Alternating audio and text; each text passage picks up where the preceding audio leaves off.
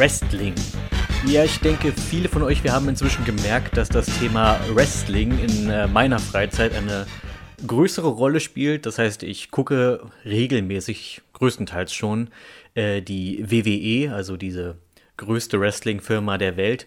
Und ich weiß auch, dass viele meiner Zuhörer, Zuschauer nicht ganz nachvollziehen können, was ich mit, sag ich mal, so einer albernen TV-Show überhaupt anfangen kann. Die, die meisten haben da keinen so richtigen Zugang zu. Und ich kann das auch total nachvollziehen. Es ist auch erstens schwierig reinzukommen.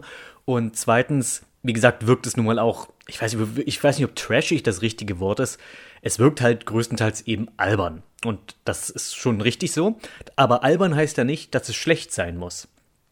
Und wie ich schon in der Einleitung angekündigt habe, möchte ich zuallererst mal erklären, was an Wrestling überhaupt interessant ist, warum man sowas guckt, was sozusagen die Faszination daran ist, wenn, wenn man von Faszination sprechen kann. Es ist nicht so, als wäre ich fasziniert davon. Es ist nicht wirklich das passende Wort, aber es geht in die Richtung.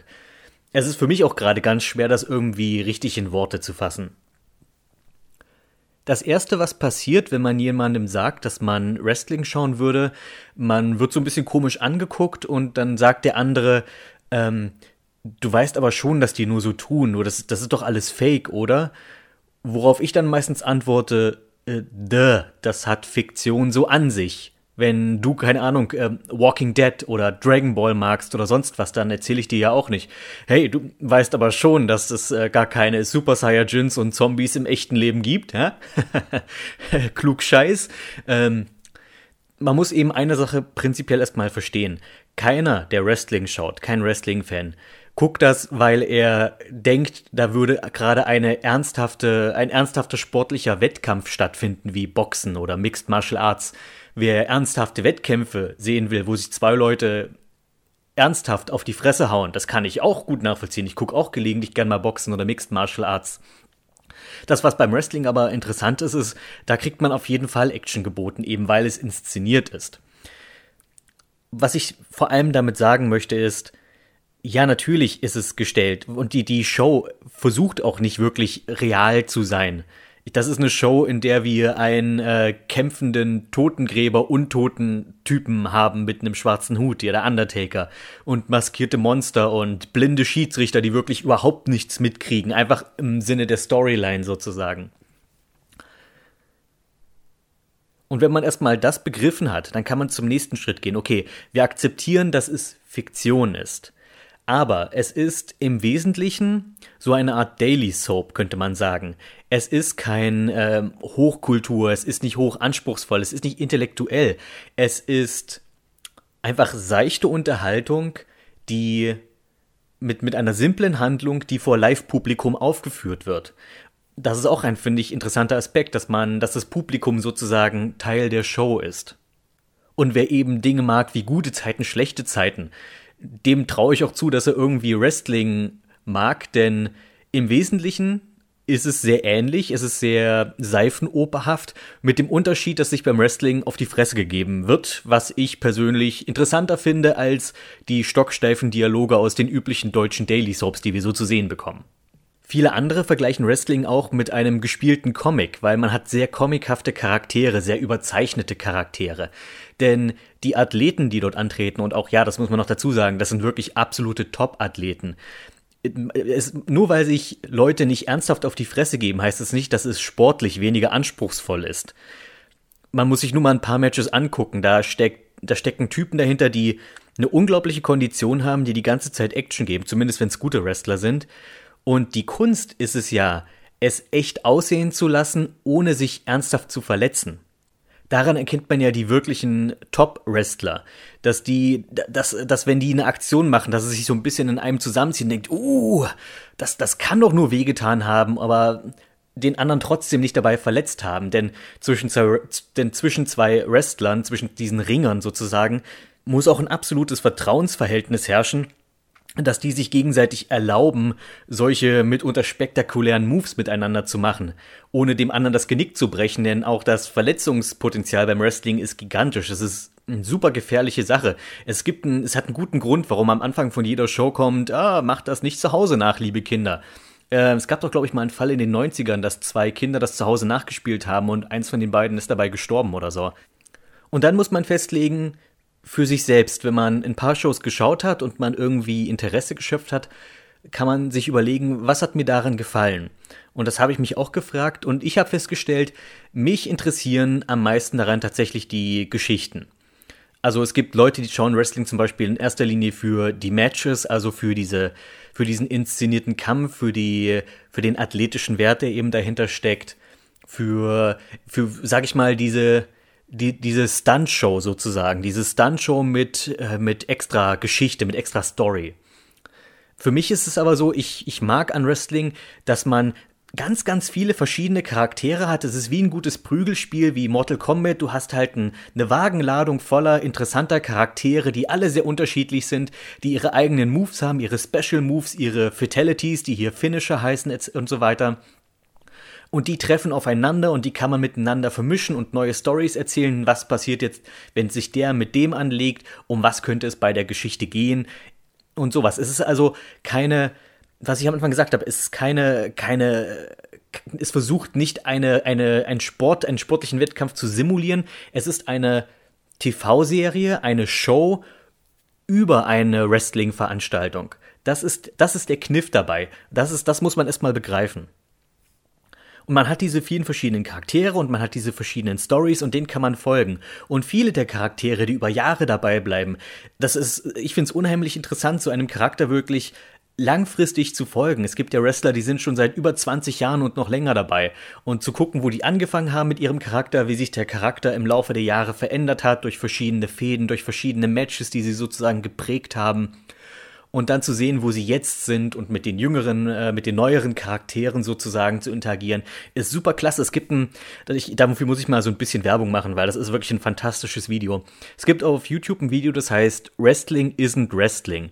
Das ist ein sehr, sehr witziges Video, wo die Geschichte von Triple H nachgespielt wird in überzeichneter Form. Ähm, alle Wrestler werden dabei von Frauen gespielt, das ist schon ziemlich witzig. Die Schauspielerinnen sind alle klasse. Und es ist tatsächlich es fasst sehr gut zusammen, was an Wrestling toll ist. Dieses, dieses, dieses mit dem Charakter mitwachsen sozusagen von 1994 bis heute. Das ist zumindest mein Ansatz. Das ist auch einer der Gründe, warum ich zum Beispiel WWE schaue, denn ich meine, es gibt viele, viele Wrestling-Firmen auf der Welt und die größte ist die WWE. Und bei der WWE ist es so, dort stehen Storylines im Vordergrund noch vor den Matches. Es geht also, es gibt also immer es, es soll also immer um etwas gehen. Die Kommentatoren versuchen immer eine Geschichte dabei zu erzählen. Aber es gibt ja auch andere Wrestling-Firmen, wie zum Beispiel, es gibt eine, die heißt Ring of Honor. Und die ist zum Beispiel hauptsächlich auf Matchqualität aus. Also dort geht es weniger darum, um gut gegen böse. Das existiert dort zwar auch, aber das ist massiv runtergespielt, sondern dort geht es wirklich um sehr lange, sehr aufwendige, sehr spektakuläre Matches wenn man auf sowas steht, kann ich auch total nachvollziehen. Für mich ist es aber zu wenig Story. Deswegen bin ich eher bei der WWE. Oder wenn man, wenn man sagt, okay, mich, mich interessieren eher spektakuläre Moves vor allem, dann kann man eher in Richtung Mexiko gehen, denn die mexikanische Wrestling-Szene dort, das nennt, das nennt sich Lucha Libre, das Amerik der mexikanische Wrestling-Stil. Und ähm, das hat schon, das hat schon weniger von einem Schaukampf und mehr was von einem Ballett. Also da, man sieht dort eindeutig, dass da eben zwei Personen sind, die miteinander agieren, um irgendwelche spektakulären Moves zu machen, aber es sieht eben fantastisch aus. Ähm, quasi jede große Wrestling-Firma heute hat mindestens einen Lucha-Kämpfer. Einfach für die Abwechslung, weil Lucha Libre ist was Besonderes und vor allem gutes Lucha kann, kann so eine Show um einiges aufwerten. Also die WWE hat momentan zum Beispiel die Lucha Dragons, das sind Kalisto und Sin Cara. Ein wirklich interessantes Tag-Team, spannendes Tag-Team und vor allem der Kalisto, aus dem wird noch was werden, sage ich mal.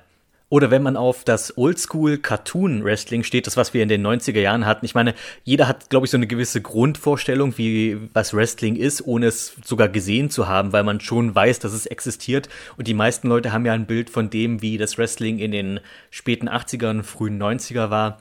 Also mit, mit besonders überzeichneten, eher eben cartoonhaften Figuren. Heute sind die Charaktere ein Tick realistischer gehalten. Ich will nicht zu, mich zu weit aus dem Fenster lehnen. Also es gibt auch heute noch total durchgeknallte Figuren, die, die man so wahrscheinlich im echten Leben nicht treffen würde. Ich sag nur Fandango oder sowas. Also das ist ein, äh, für die, die es nicht kennen, Fandango ist ein, ist ein böser äh, Tänzer, sozusagen, der super egozentrisch ist und etc.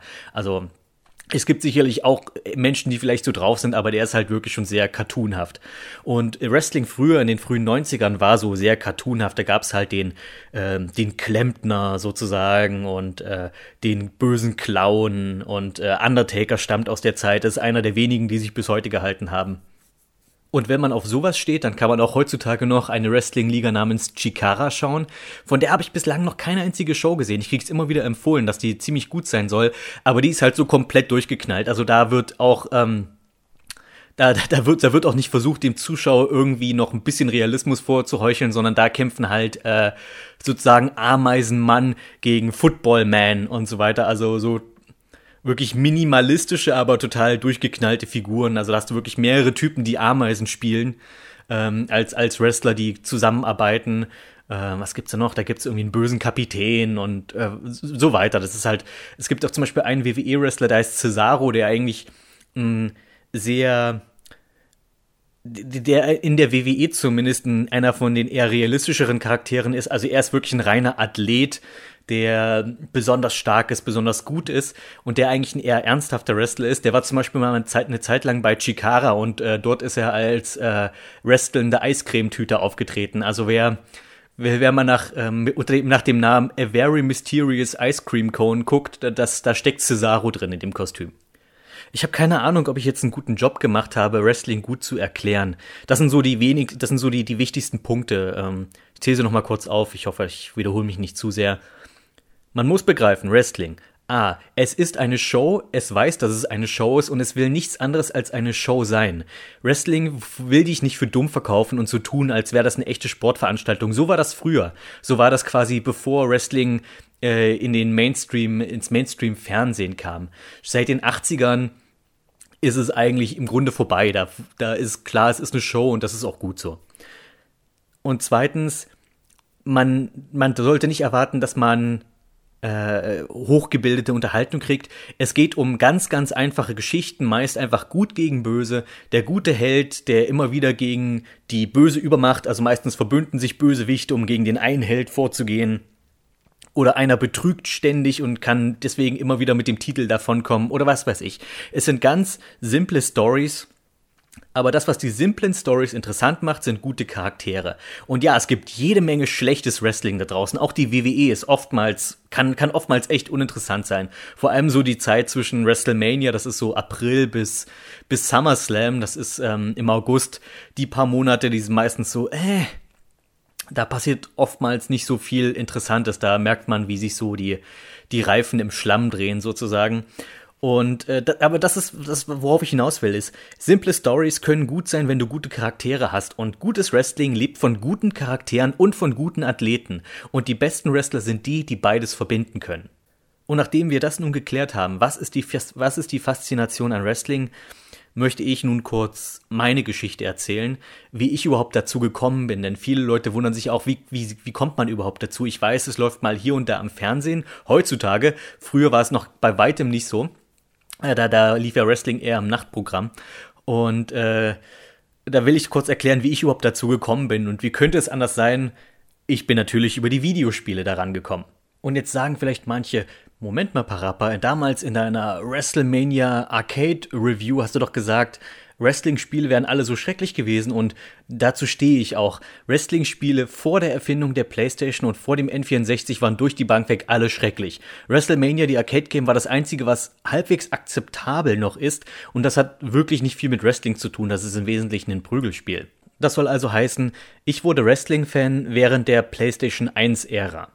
Damals in den fernen 90ern, äh, bevor jeder Internet hatte, war es so, du hattest deine Handvoll Spiele, die du zu Geburtstag oder zu Weihnachten bekommen hast oder die du dir vielleicht manchmal von deinem Taschengeld selbst gekauft hast, aber man hatte normalerweise nicht allzu viele Spiele oder man hat sie sich mal aus der Videothek ausgeliehen und dann heimlich gebrannt und so. Ho, waren wir illegal damals.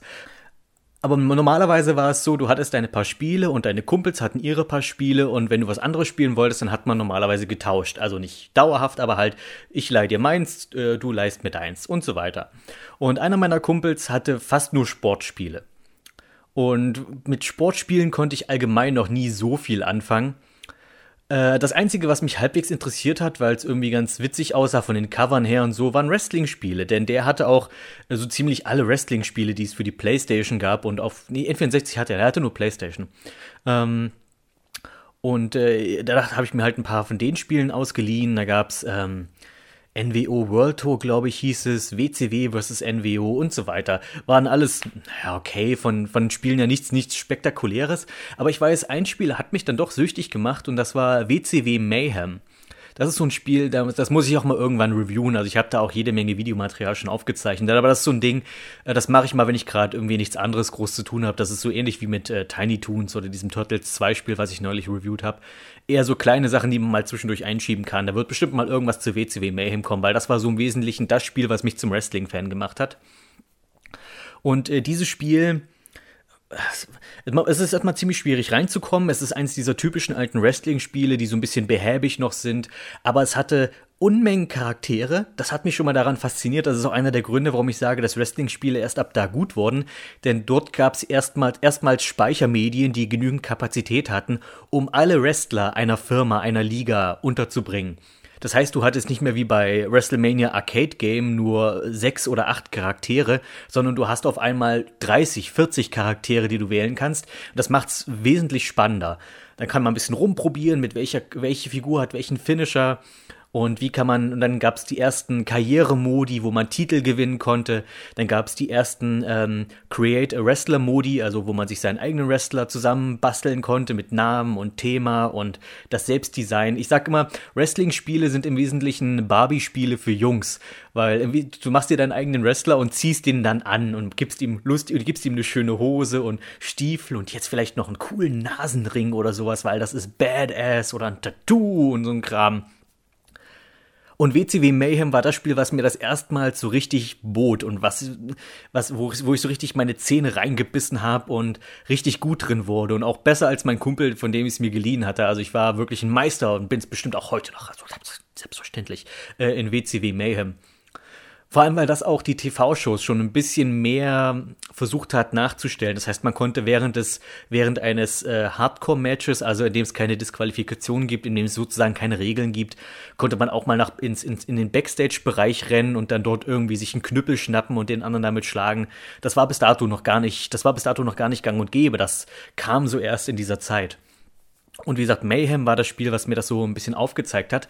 Und aus diesem Grund habe ich hat es mich dann irgendwann interessiert, okay, ich spiele dieses Spiel, aber ich weiß nichts über diese Charaktere. Ich weiß, wie sie aussehen, ich weiß, wie sie heißen und ich weiß, welche Moves sie machen. Ich weiß aber nichts über diese Charaktere an sich, über die Person. Wie sind ihre Persönlichkeiten? Und aus Neugier habe ich dann angefangen, äh, die WCW zu schauen. Das muss ich jetzt noch kurz erklären. In, äh, vor 2001, also im Großteil der 90er lang, hatten wir zwei große Wrestling-Firmen, die weltweit aktiv und relevant waren. Ich, ich habe am Anfang gesagt, es gibt ganz viele Wrestling-Firmen auf der Welt. Die größte ist mit Abstand die WWE. Damals hieß sie noch WWF, aber der Einfachheit halber sagen wir jetzt weiterhin WWE, weil es sich auch äh, schneller sagt.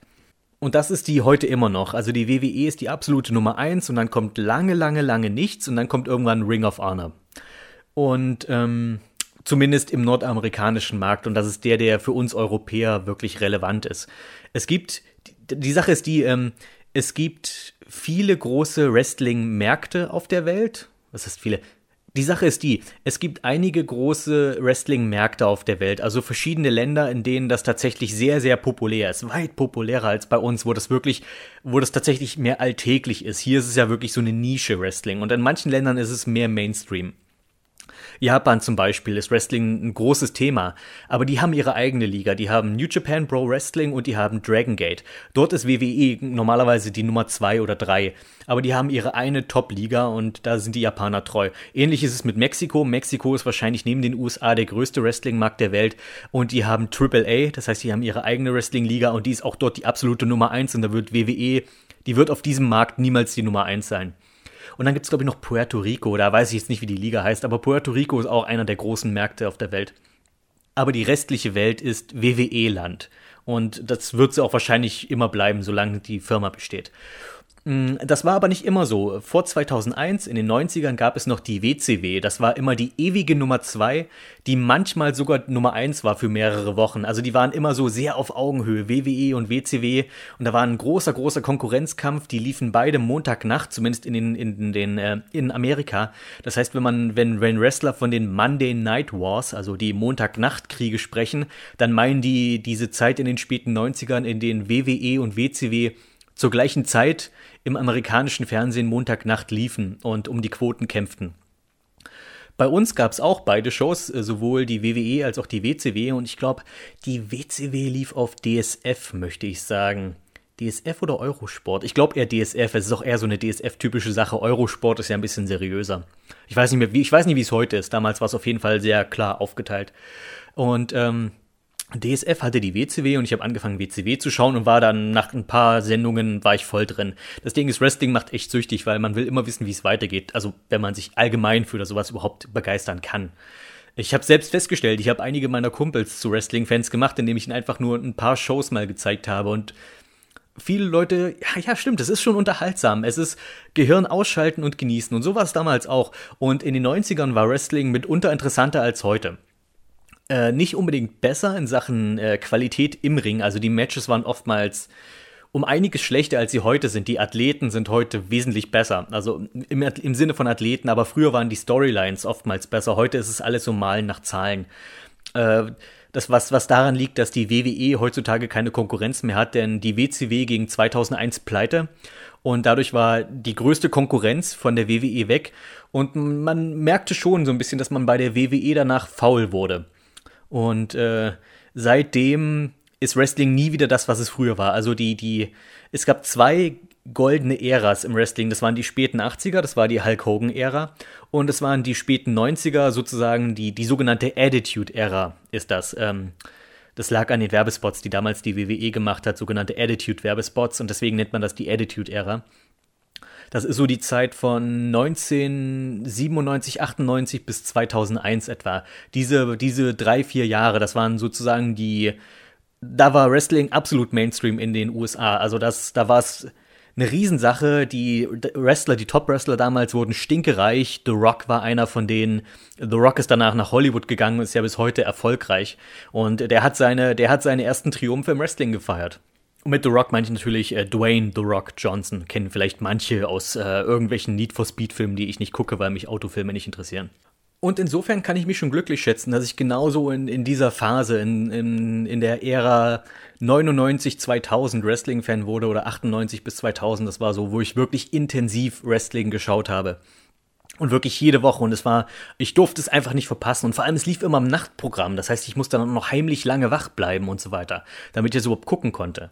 Aber dann passierte etwas, äh, dann, dann, dann ging eben dieser, dieser Niedergang der WCW setzte langsam ein. Und man hat das auch als Zuschauer anhand der Qualität im Fernsehen gemerkt. Man könnte, man hätte es nicht benennen können, was los ist, aber man merkte, dass irgendwie, dass es bergab ging. Und äh, bis dato habe ich mich auch wirklich ähm, als absolut treuer Fan immer fern von der WWE gehalten. Wenn's, wenn ich irgendwie reingeseppt habe, zufällig, habe ich schnell weggeschaltet, weil nein, die anderen gucke ich nicht. Ich bin WCW-Gucker. Ich gucke keine WWE, ja, diesen Bullshit da mit diesem Triple H und sowas. Interessiert mich doch überhaupt nicht. Mm, das hat sich dann aber so, spätestens im Jahr 2000 hat sich das dann geändert.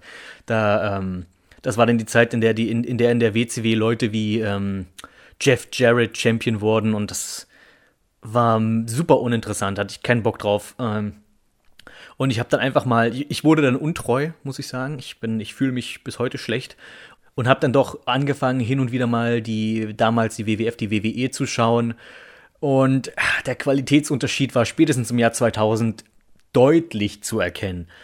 Die, äh, die WWE hatte die interessanteren Stars. Die hatten echte Stars, nicht, nicht Leute wie Jeff Jarrett. Die hatten, äh, die hatten äh, The Rock, die hatten Stone Cold, die hatten Undertaker, die hatten einen Haufen wahnsinnig gute Top-Leute. Und selbst die Leute, die ein Level drunter waren, nicht die Top-Stars, auch die waren alles super interessante Charaktere. Jeder jeder Wrestler von 50 Leuten dort hatte, jeder hatte einen Charakter oder, oder zumindest hatten die ein Gimmick. Da konnte die WCW nur von träumen.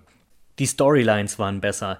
Ähm, die TV-Shows waren besser produziert, die, die Storylines haben vor allem mehr Sinn ergeben, die haben, die haben zu irgendwas geführt, die waren ein bisschen langfristiger. Das war nicht jede Woche passiert irgendein anderer Bullshit, der nichts mit der Vorwoche zu tun hatte. Das war leider der Stand der WCW im Jahr 2000. Das war, ging drunter und drüber und ich will das Thema jetzt nicht vertiefen, weil das auch, das kann man alles nachlesen. Das ist Wrestling-Geschichte, die hier den Rahmen sprengen würde. Die, das Jahr 2000, 2001, da ist so wahnsinnig viel in diesem, in diesem Genre passiert. Das kann ich jetzt nicht abhandeln. Das wäre ein eigenes Video und das muss auch nicht sein. Da, wie gesagt, das kann man nachlesen.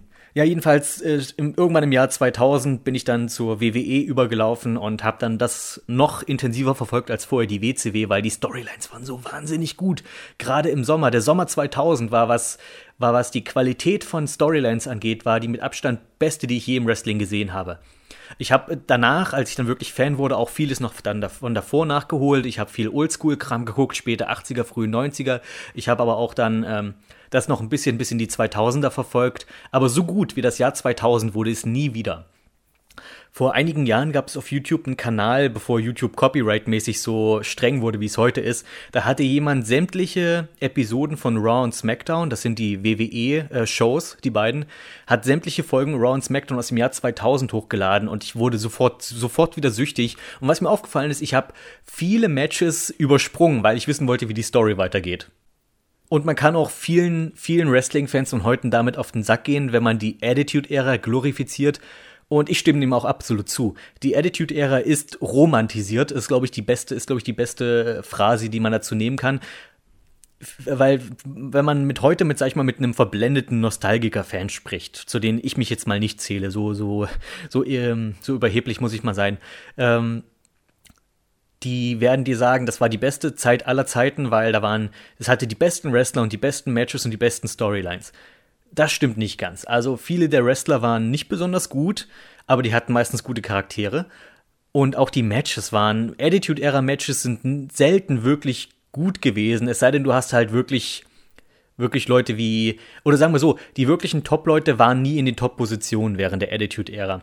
Und das heißt, die Matches waren meistens mittelmäßig, aber das, was den Fan immer wieder zu, hat zurückkommen lassen, waren die Stories. Und dann im Laufe der 2000er, als auch das WWE-Produkt eindeutig abgebaut hat, nach dem Ende der WCW, nachdem sie, nachdem sie aufgehört haben, sich also nachdem sie sich jetzt nur nicht mehr anstrengen müssen, haben sie es auch tatsächlich nicht mehr getan. Und die, ich habe ich hab Wrestling noch verfolgt bis etwa 2003, bis Bill Goldberg zur WWE kam. Das war ein früherer WCW-Star, für den ich halt sehr viel Nostalgie empfinde. Und das heißt, da musste ich unbedingt gucken, wenn, wenn Goldberg endlich zur WWE kommt, man kriegt endlich die ganzen Dream Matches, Goldberg gegen The Rock und so weiter. War dann leider sehr ernüchternd. Und nachdem, nachdem ich gemerkt habe, dass Goldberg für mich irgendwie in Sachen Nostalgie doch nicht das ist, was ich, wie ich in Erinnerung hatte, oder, oder es ist einfach nicht mehr dasselbe war, hat, hat sich so langsam mein Interesse verflüchtigt. Ich habe danach immer mal wieder reingeguckt ähm, aber es konnte mich nie langfristig fesseln. Also gerade die zweite Hälfte der 2000er ist für mich so eine der langweiligsten Zeiten im Wrestling-Geschäft überhaupt. Das war die Zeit, in der eben Leute wie John Cena und ich bin keiner von den John Cena-Hassern. Das, das war die Zeit, in der John Cena zum Topstar wurde. Randy Orton, Batista. Das waren so die, die drei Top-Leute aus der zweiten Hälfte der 2000er und mich interessiert keiner der drei. Äh, der einzige in, in den 2000ern, der wirklich für mich interessant war, war Edge. Und Edge ist inzwischen leider auch im Ruhestand, aber der, der war cool. Äh, Edge mochte ich. Aber der war, Edge war aber auch ein Überbleibsel aus der Attitude-Ära, das muss man noch dazu sagen. Edge war keiner, der wirklich während der sogenannten Ruthless, äh, Ruth, TH, Ruthless Aggression Era, äh, das so nennt man die Zeit von 2002 bis 2009, würde ich sagen, äh, das ist so die Zeit. Äh, und das ist so die Zeit, in der Batista, Edge, Randy Orton die Topstars waren. Und, und natürlich Triple H. Das war auch einer der Gründe, der, warum ich dann weggegangen bin. Ähm, man hat dann irgendwann angefangen, äh, Raw und SmackDown ähm, als getrennte Shows zu behandeln und nicht mehr als. Normalerweise war so, SmackDown war immer die, einfach die Fortsetzung von Raw. Und ähm, man hat daraus zwei getrennte Shows mit eigenen Stories und eigenen Charakteren gemacht. Und äh, Raw war normalerweise immer die beste, die, die, die größere Show, die A-Show sozusagen. Und Raw war die war während der 2000er schrecklich, weil Raw war die Triple H Show und Triple H ist einer war, ist vielleicht ein interessanter Charakter und alles, aber das war, es drehte sich alles nur noch um einen Charakter. Es war alles Triple H und das war schrecklich, es war furchtbar, es war langweilig. Und die, die wirklich interessanten Charaktere kamen nie zu Potte, weil Triple H oben alles blockiert hat. Und auch hier muss ich wieder dazu sagen, wie bei John Cena, weil John Cena ist einer der meistgehassten Wrestler der Welt. Genauso ist es Triple H. Ich hasse keinen von den beiden, aber ich kann verstehen, wo der Hass herkommt. Das, das zumindest möchte ich sagen. Und lange, lange Zeit blieb das so. Also die ganzen 2000er war ich bestenfalls ein sporadischer Fan. Und dann kam 2011.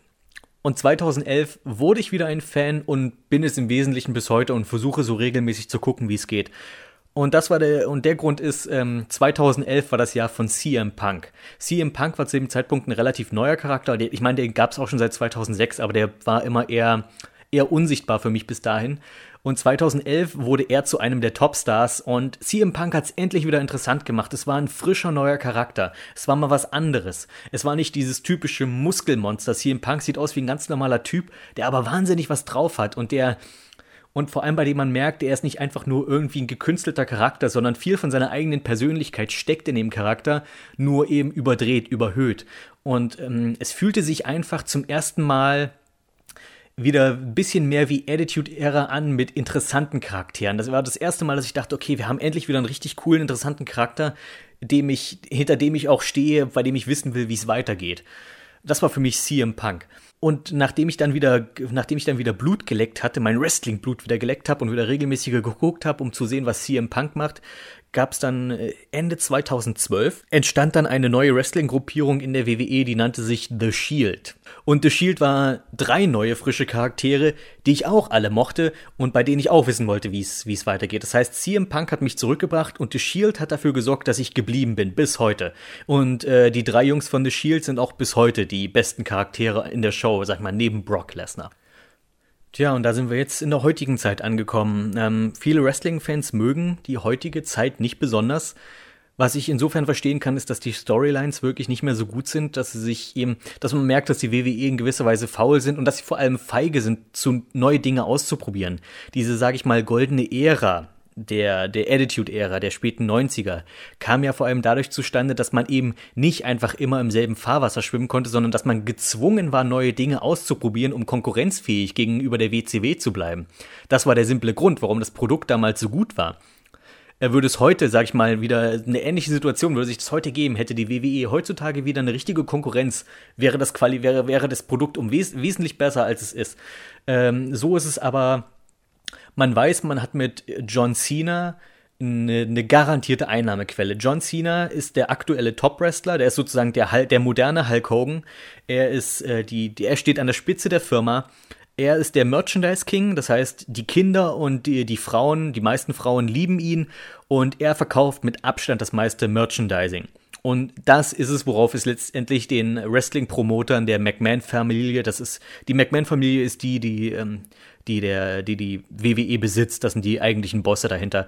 Und denen geht's in erster Linie um, um Einnahmen. Natürlich sind Geschäftsleute. Und Merchandise ist, ist eigentlich somit die größte Einnahmequelle und John Cena ist der Merchandise-König und solange er das bleibt, wird sich auch an John Cena nichts ändern. Viele, viele Leute mögen John Cena deshalb nicht, weil er ist halt Superman. Er hat keinen besonders interessanten Charakter, er ist einfach nur der Gute und er besiegt immer die Bösen. John Cena gewinnt so gut wie immer. Das ist auch so eine Sache, die die meisten Leute hassen. Er wird immer so dargestellt als, oh, wie soll John Cena nur diesen neuen Bösewicht äh, schaffen? Und natürlich schafft er ihn. John Cena gewinnt immer. Und solange John Cena das meiste Merchandise verkauft, wird sich auch an dem Charakter nichts ändern. Ich persönlich habe kein Problem so sehr mit John Cena. Ich, es, es gibt so viele sinnlose Charakterwendungen und Storywendungen heutzutage, dass ich manchmal ein bisschen froh bin, dass es zumindest eine gewisse Konsistenz in ein, zwei Punkten gibt.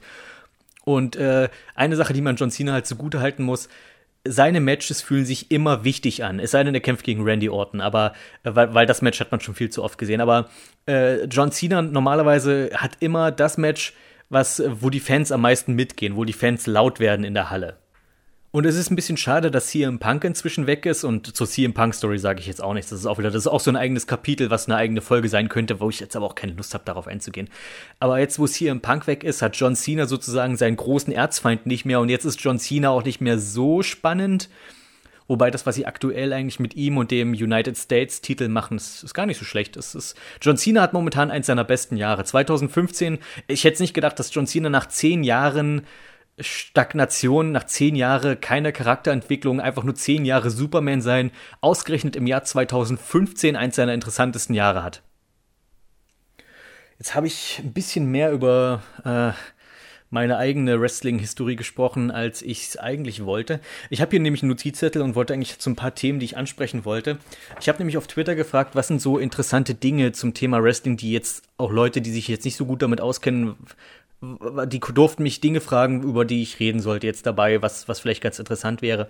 Und einer hat sich zum Beispiel gewünscht, dass ich vielleicht mal kurz ein paar der Begriffe erkläre, weil wenn man sich mit Wrestling beschäftigt, dann stolpert man oft über sozusagen viele Insider-Begriffe oder Fachausdrücke oder wie auch immer, bei denen man dann nicht automatisch kapiert, was damit gemeint ist und ob ich da quasi eine kleine Vokabelstunde geben kann. Ich habe mir mal einfach die häufigsten Wrestling-Wörter rausgesucht und will die kurz erklären. Es ist nämlich so, äh, früher war es ja so, dass man das Wrestling noch gern so getan hat, also so bis in die 80er hinein, ähm, als, als wäre es echt. Und deswegen musste man, wenn Wrestler irgendwas sich unterhalten haben, musste man sozusagen eine gewisse Geheimsprache erfinden, damit Außenstehende nicht verstehen, was die sich beide unterhalten, damit sie nicht merken, dass die ähm, in Wirklichkeit gar nicht verfeindet sind oder wie auch immer. Das heißt, es gibt zum Beispiel ein Wort, das nennt sich K-Fape, also K-A-Y-F-A-B-E, K-Fape. Das ist ein absolut erfundenes Nonsens-Kunstwort. Was es bedeutet, es ist sozusagen die Illusion. Äh, K-Fape bedeutet ähm, so zu tun, als wäre es echt. Also die, äh, die vierte Wand ist es sozusagen. Das ist K-Fape. Dann gibt es Faces und Heels. Das kann man sich noch erschließen. Also Face heißt ja auf Deutsch Gesicht und ein Heel ist ein Absatz.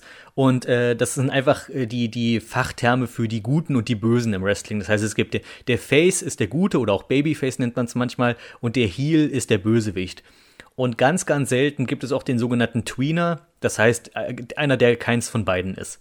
Das kommt aber wirklich selten vor, weil Tweener, äh, das, das Problem, das Publikum im Wrestling ist so geprägt, dass es immer einen Guten und einen Bösen, Bösen gibt und so sind die Shows halt auch gestrickt und der Tweener passt nicht so ganz in das Konzept.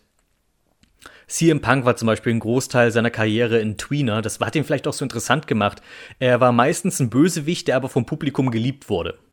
Dann gibt es die einzelnen äh, Klassen oder Kasten im Wrestling, wie man wie man es auch immer nennen möchte. Also es gibt es ist eindeutig, dass es Wrestler gibt, die höher auf der Leiter stehen als andere. Und die haben auch bestimmte Namen. Es gibt die sogenannten Main Eventer. Das sind diese die sind die absoluten Topstars. Die Main Eventer sind John Cena heutzutage oder Hulk Hogan war ein Main Eventer. Macho Man Randy Savage war ein Main Eventer. The Rock, Stone Cold Steve Austin. Das sind alles Main Eventer.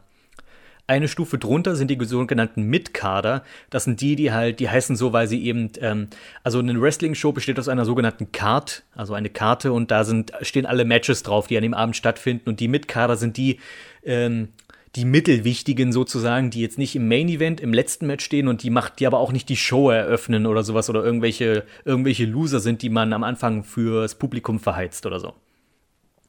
Äh, typische Mid-Kader sind Heutzutage wäre es Bad News Barrett, äh, Stardust, das sind alles so Mitkader. Früher wären es gewesen, ich überlege gerade, was sind so Attitude-Ära Mitkader, äh, die New Age Outlaws, ähm, Chris Benoit, Chris Jericho, das sind so typische Mitkader. Äh, Mr. Perfect, wenn man nochmal in die goldene Ära zurückgeht, also in die Hulk Hogan-Ära. Mr. Perfect, Razor Ramon, äh, Jake the Snake Roberts, das sind alles so Mitkader. Darunter sind, wie das Wort schon sagt, die Underkader. Das sind, ähm, das sind zwar auch feste, feste Charaktere im Kader, aber die sind wirklich die, die eher weiter unten stehen. Das sind sozusagen die, äh, die Chao Sus, wenn man jetzt mal einen Dragon Ball Verweis machen will. Chao Su und Yamchu, das wären so die Underkader bei Dragon Ball. Ähm, heutzutage wären es Heath Slater, Zack Ryder. Das sind so typische Underkader. Ähm, ich könnte sogar aus der goldenen Ära, könnte ich jetzt gar keinen Coco Beware vielleicht, aber ja, das sind, da gab es da gab's noch nicht so viele Underkader, da gab es mehr Jobber, zu denen kommen wir gleich. Ähm, und Attitude, Underkader, Dilo Brown, äh, Al Snow, solche Leute halt. Entschuldigung, wenn ich jetzt mit so vielen Namen um mich schmeiße, aber die, die sich ein bisschen auskennen, die freuen sich, dass sie jetzt solche Namen hören. Ja, und die, die, der absolute Bodensatz, das sind die Jobber. Ähm, Jobber gibt es heutzutage kaum noch. Was, was ein Jobber ist, ist einfach jemand, also das kommt daher, ein Jobber macht sozusagen den Job. Das heißt, das sind Leute, die nur dazu da sind, um zu verlieren. Die haben meistens keinen Charakter. Früher waren das, früher war das so eine Wrestling-Show, zieht er von Stadt zu Stadt zu verschiedenen Arenen und dort wird die Show veranstaltet und aufgezeichnet und gesendet und wie auch immer. Und die Jobber waren meistens lokale Wrestler, die jetzt nicht Teil der WWE oder der WCW waren, die, die einfach nur an die Stars äh, verheizt wurden. Die durften dann ihre großen Moves an denen machen, um die stärker aussehen zu lassen. Jobber sind einfach nur da, um zu verlieren und um die Stars wie Stars aussehen zu lassen. Das ist ihr, ihr Job sozusagen. Die machen den Job. Und ganz selten kommt der sogenannte Edeljobber vor. Das sind ehemalige, ähm, sag ich mal, ehemalige Mitkader, ehemalige Underkader, die inzwischen aber auch nur noch da sind, um zu verlieren. Ähm, einfach um, um neu, um jüngere Wrestler besser aussehen zu lassen. Äh, man könnte sagen, also heutzutage ist so Kane, wenn, wenn ihn jemand noch kennt. Früher war Kane das große rote Monster, der alle zerstört hat. Heute ist Kane im besten Fall ein Edeljobber. Kane gewinnt kaum noch. Also äh, er ist nur noch dazu da, weil Kane ist, eine, ist, eine, ist ein großer Name nach wie vor im Wrestling, den, an den sich viele Leute erinnern und von dem viele Leute wissen, uh, der, der war mal gefährlich. Und deswegen ist es halt eine soll es zumindest eine große Sache sein, wenn ein junger Wrestler Kane besiegt. Das Problem ist, Kane verliert fast nur noch. Das ist genau, Chris Jericho ist heutzutage im Wesentlichen ein Edeljobber. Und zwei letzte Begriffe noch. Äh, es gibt den schönen Begriff Heat. Heat ist sozusagen ein zweischneidiges Schwert. Es gibt den guten Heat, also das ist der vom Publikum. Das heißt, wenn das Publikum richtig angeheizt ist, das nennt man Heat. Also ein guter Wrestler hat Heat. Entweder er ist einer der Guten, dann hat er guten Heat, wenn er sie zum äh, zum Jubeln bringt oder hat oder, oder, oder ein, ein schlechter oder ein böser Wrestler, ein böser Charakter hat guten Heat, wenn er ausgebuht wird. Wenn ein böser Charakter bejubelt wird, ist es normalerweise, das ist ja eigentlich nicht gewollt, das ist ja nicht im Sinne der Storyline. Das Publikum soll ja den Helden bejubeln. Also die Publikumsreaktion nennt man im Wesentlichen Heat. Aber dann gibt es auch Backstage Heat. Das ist dummerweise, das ist das Wort nämlich doppelt besetzt. Und ähm, Backstage Heat ist eher was Negatives. Das heißt, du bist irgendjemandem, der wichtig ist, auf die Füße getreten und jetzt bist du zum Jobber degradiert. Das ist sozusagen schlechter Heat, den du nicht haben willst. Und dann gibt es X-Pac Heat. Äh, X-Pac war ein Wrestler aus der Attitude-Ära, der irgendwann so sehr vom Publikum abgelehnt wurde, dass egal was sie mit dem gemacht haben, das Publikum wollte ihn einfach nicht sehen. Ähm, das ist die schlechte Form von Heat beim Publikum, die, bei dem die Leute dann sagen, ah, was macht eigentlich, äh, an die Smartphones, gab es ja damals noch nicht, aber wo das Publikum anfängt, sich miteinander zu unterhalten, weil sie sich einfach null interessieren für den Typen da im Ring. Und äh, heutzutage oder heutzutage würden die Leute halt den Kanal wechseln, wenn die den, wenn die eine bestimmte Person sehen. Das ist dann sogenannter X-Pac-Heat, weil X-Pac war ein Wrestler, dem das passiert ist, dass die, an dem das Publikum völlig das Interesse verloren hat, völlig zu Recht, weil X-Pac war zwar nie ein schlechter Wrestler, aber der Charakter hat sich halt irgendwann auch kein Stück mehr verändert.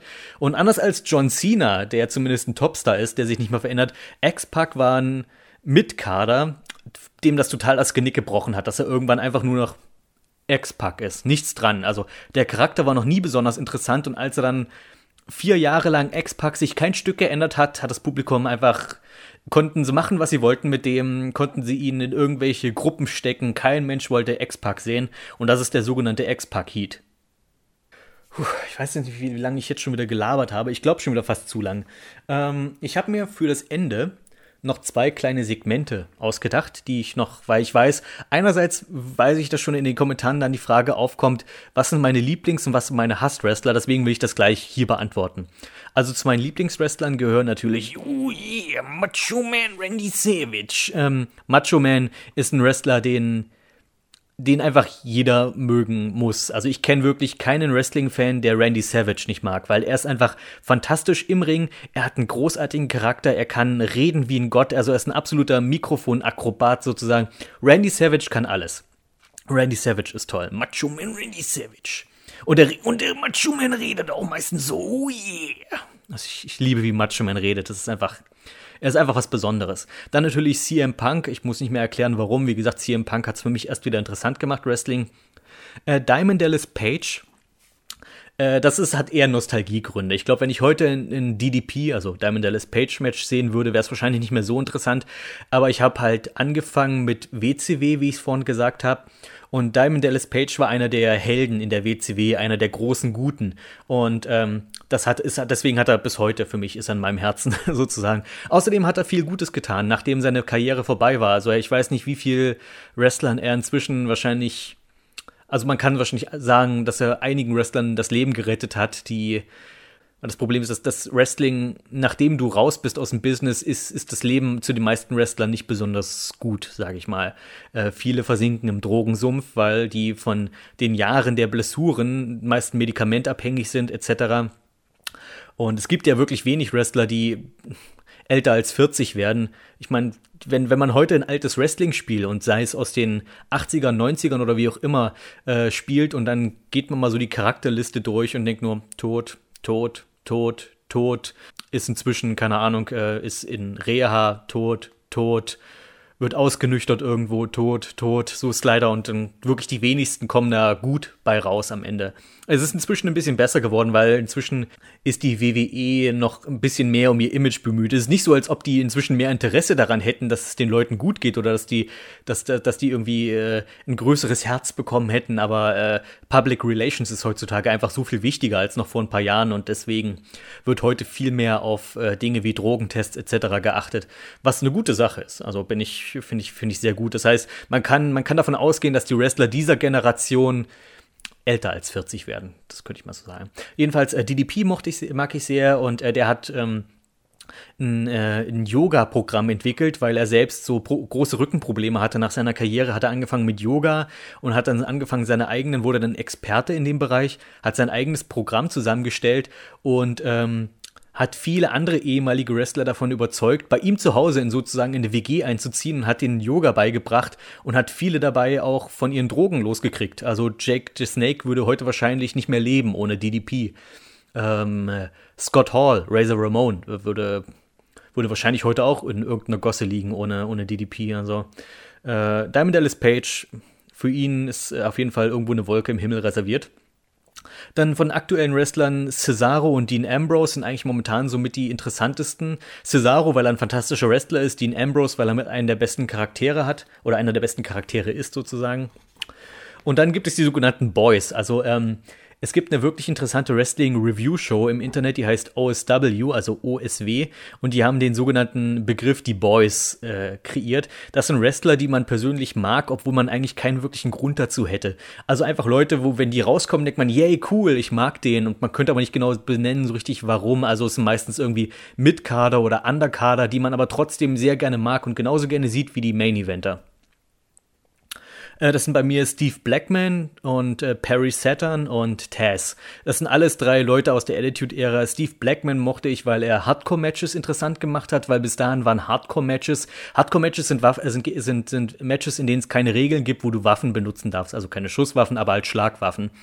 Und äh, Hardcore-Wrestler waren normalerweise die, die sonst nicht viel drauf hatten, also die nicht wirklich gut athletisch sind, die keine guten Moves drauf haben, die sich aber nicht so schade sind, sich eine Mülltonne auf den Kopf kloppen zu lassen. Das waren meistens Hardcore-Wrestler. Und Hardcore war nicht so spannend. Also das ist ein, zwei Mal ganz spektakulär, Leute mit sich gegenseitig mit äh, Feuerlöschern verprügeln zu sehen, etc. Aber Steve Blackman war zumindest ein legitimer ähm, Kampfsportler und der kam, anstatt dass er Leute mit Müll verprügelt hat, kam der mit Kendo-Stöcken und konnte die halt auch wirklich wie ein richtiger Kampfsportler einsetzen und war deswegen in der Hardcore-Division, in dem Hardcore-Bereich einer der interessantesten. Perry Saturn hatte quasi keinen Charakter, war aber einfach ein großartiger Wrestler, dessen Matches einfach immer super aussehen. Und er hat eins der besten Matches oder hat eigentlich das beste Bill Goldberg-Match aller Zeiten auf die Beine gestellt mit dem alten Billy. Bill Goldberg war einer der großen Stars der WCW, der aber kein besonders guter Wrestler war und Perry Saturn hat alles aus ihm rausgeholt. Also es gibt äh, um den US-Titel Perry Saturn gegen Bill Goldberg, kann man mal raussuchen, dürfte irgendwann 98 gewesen sein, fantastisches Match. Äh, und Taz, Taz mochte ich einfach Taz ist ein relativ kleiner Kerl, aber halt super bullig. Und Taz würde, glaube ich, in keiner anderen Liga groß, hätte groß Fuß fassen können, außer der war in einer relativ kleinen Hardcore-Liga damals namens äh, ECW und war dort eine, war dort eine absolute Killermaschine. Und ähm, Taz war so aufgebaut, er war kleiner als die meisten, er war aber sozusagen unzerstörbar und ähm, wenn du nicht aufgepasst hast, ist er, hat er sich einfach von hinten angesprungen und bewusstlos gewirkt. Das war Taz und Taz war einfach ein, war super badass. Ich, ich mag Taz sehr gerne. Äh, wurde leider dann, in, als er zur WWE kam, total verheizt. Das ist ein bisschen schade, dass man mit Taz nicht viel angefangen hat.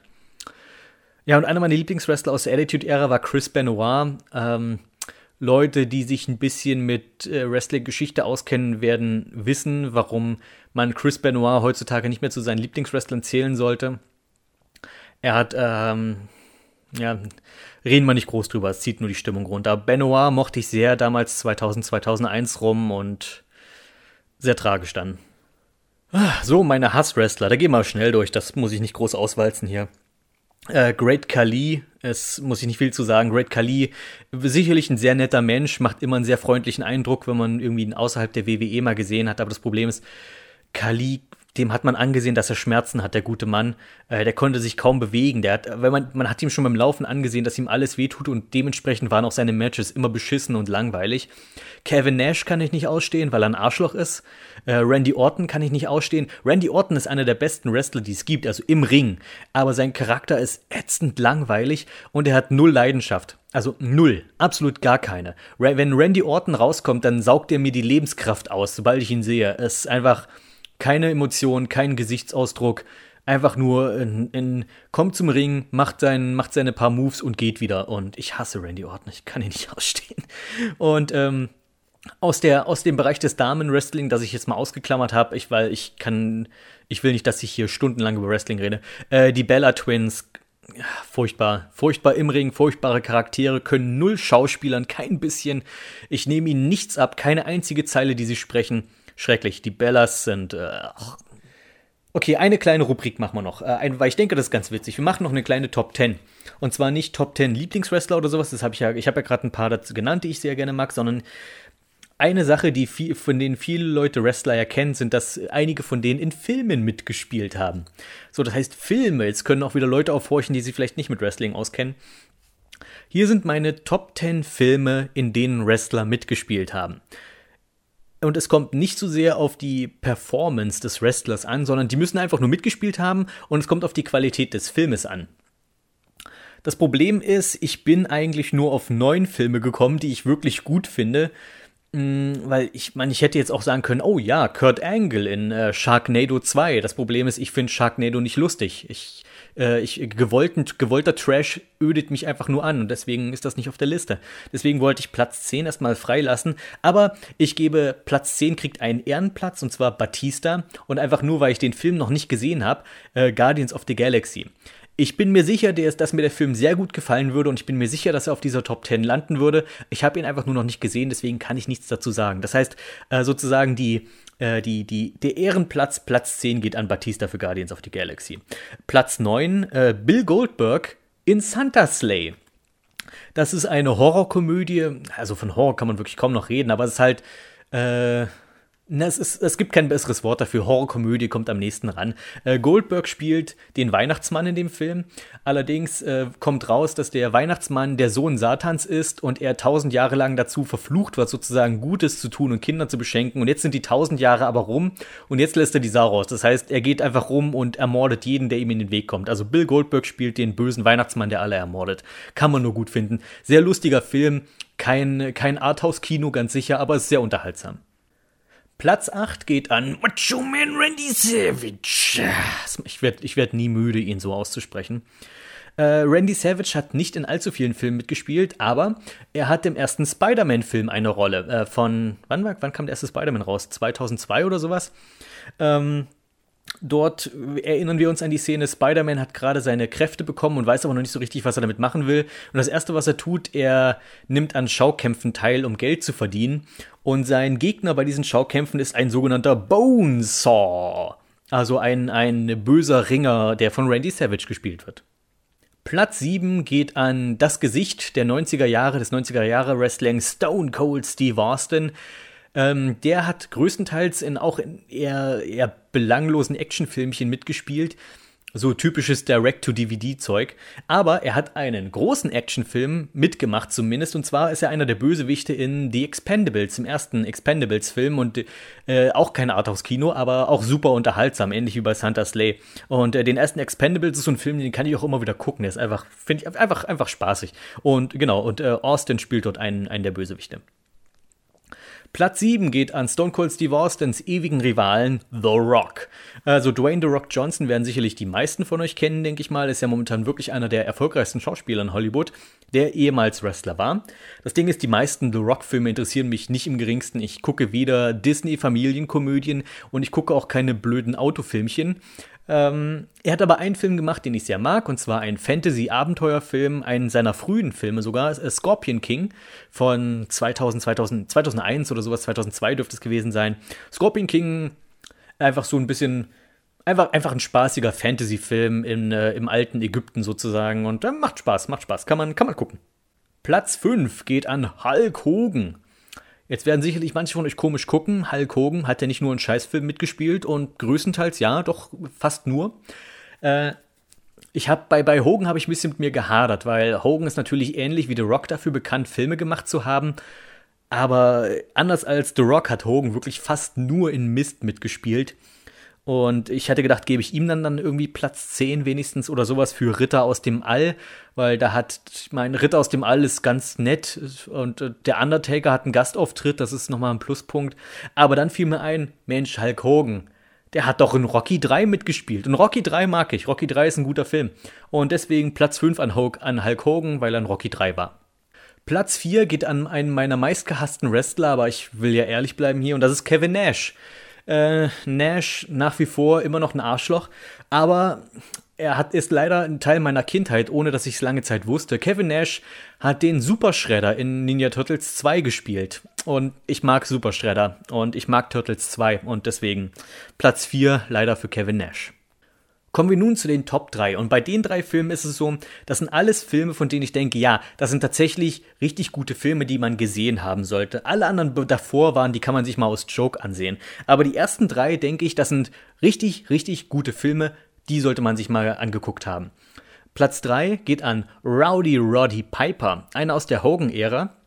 Und der hat mitgespielt in uh, They Live. Das ist so Sci-Fi, Horror, Gesellschaftskritik-Film äh, Roddy Piper spielt im Wesentlichen jemanden aus der Arbeiterklasse, der, der herausfindet, dass wir Menschen längst von den Aliens unterwandert wurden und dass die Aliens dafür, äh, dafür sorgen, dass unsere Gesellschaft ist, wie sie ist, dass es halt Reiche gibt und äh, Arme und dass die Schere zwischen den beiden immer weiter auseinandergeht. Also die, die Aliens versuchen uns über eine kaputte Gesellschaft zu zerstören und er findet das raus und geht gegen die Aliens vor und ist ein super Film. Also wirklich einer von diesen 80er-Jahre-Filmen, von denen ich denke, die gehören einfach zur Filmkultur und die sollte man als Film, den sollte man als Filmfan gesehen haben. Platz 2 geht an Zeus. Das ist jetzt, glaube ich, ähnlich wie bei Hogan, eine Stelle, wo viele Leute die Augenbraue heben werden. Manch viele Leute kennen Zeus höchstens aus diesem Hulk Hogan-Film Der Hammer, der ja neulich auch bei Schläferz, den schlechtesten Film aller Zeiten, vorkam. Und Zeus hatte dort etwa die mimische Bandbreite eines Vollkornbrötchens, indem er einfach nur Uah gemacht hat. Allerdings ist der gute Zeus äh, ein recht guter Schauspieler tatsächlich, auch unabhängig von diesem Film, der in einigen guten Filmen, die ich sehr mag, mitgespielt hat. Also zum Beispiel hat er einen Gastauftritt oder eine kleinere Rolle in dem fünften Element. Aber ein Film, und der Film, für den er hier auf dieser Liste ist, äh, The Dark Knight von Christopher Nolan. Ja, Zeus spielt in Dark Knight mit. Schön, das ist so ein bisschen Partywissen, das könnt ihr jetzt ähm, was verwenden könnt. Ihr erinnert euch vielleicht an die Szene aus Dark Knight mit den zwei Schiffen, äh, bei, wo Joker zwei Schiffe mit einer Bombe versehen hat und die halt, jedes Schiff hatte jeweils den Zünder für den anderen und das eine war ein Passagierschiff und das andere ein Gefangenentransport. Und äh, Zeus ist einer der Gefangenen, und zwar derjenige, der dann dem Wärter die Fernbedienung wegnimmt und aus dem Fenster wirft. Also tatsächlich sogar eine richtige handelnde Rolle. Das war Zeus. Und ähm, The Dark Knight ist einfach ein guter Batman-Film, einer der besten Batman-Filme und verdienter Platz 2.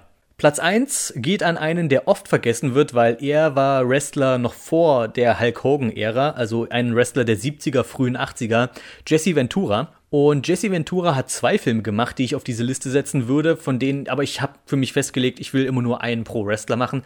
Äh, Jesse Ventura hat einmal mitgespielt in Running Man, Ist ein Schwarzenegger Science-Fiction-Film, den man mal gesehen haben kann. Guter, netter, netter Science-Fiction-Film aus den 80ern halt.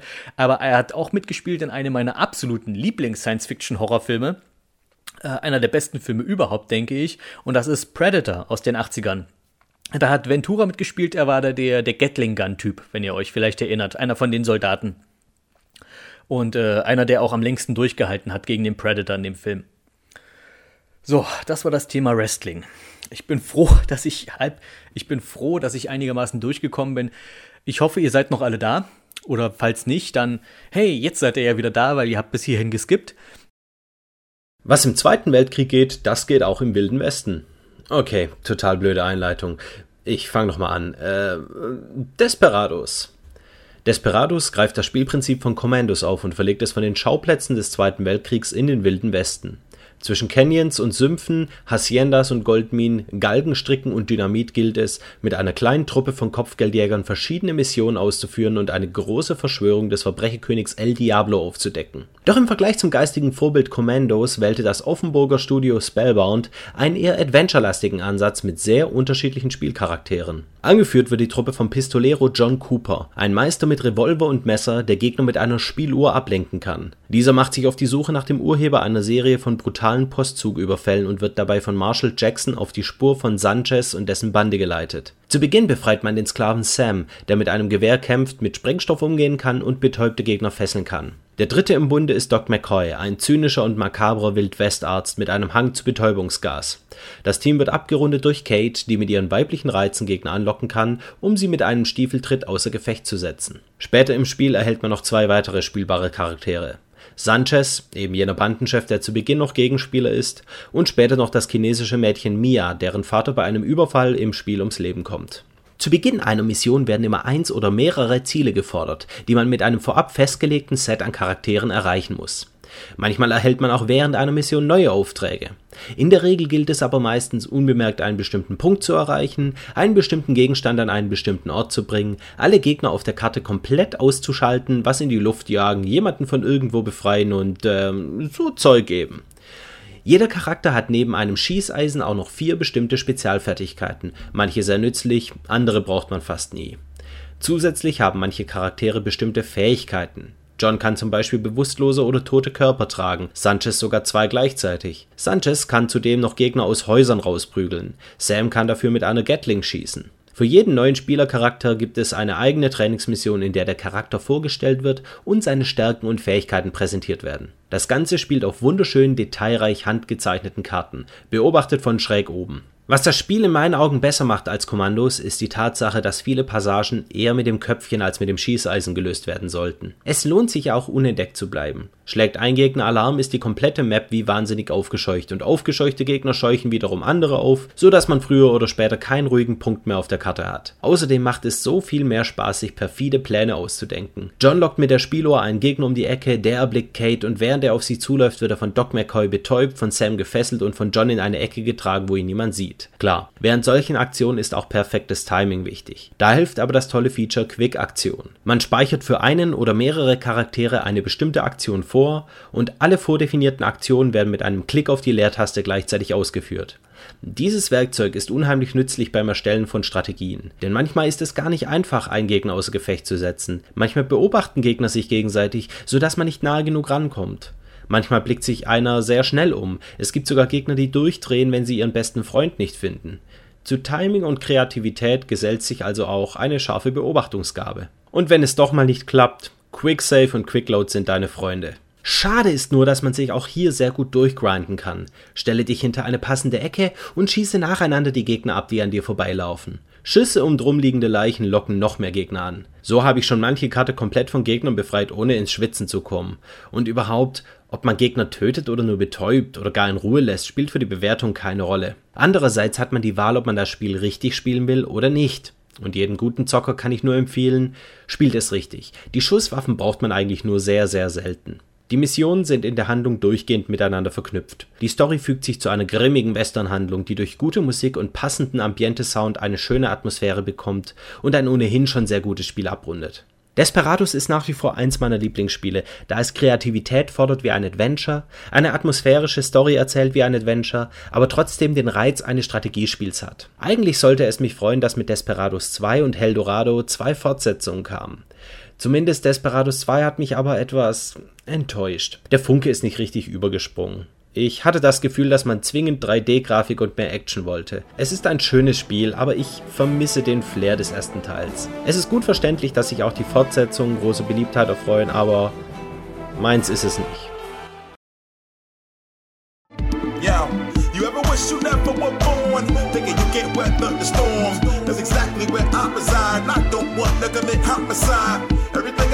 Was the truth was all just a lie. I'm proud of my pride. And if I don't achieve what nobody believes I can achieve, then we all gonna die. So klingt Mega Ran. Mega Ran ist ein Rapper des sogenannten Chip-Hop-Genres, also einer Musikrichtung, die aus klassischen Videospielthemen Rap-Songs macht. Zum bisherigen Repertoire des Schullehrers aus Philadelphia gehören Stücke aus Mega Man, Ninja Turtles oder besonders gelungen Street Fighter 2.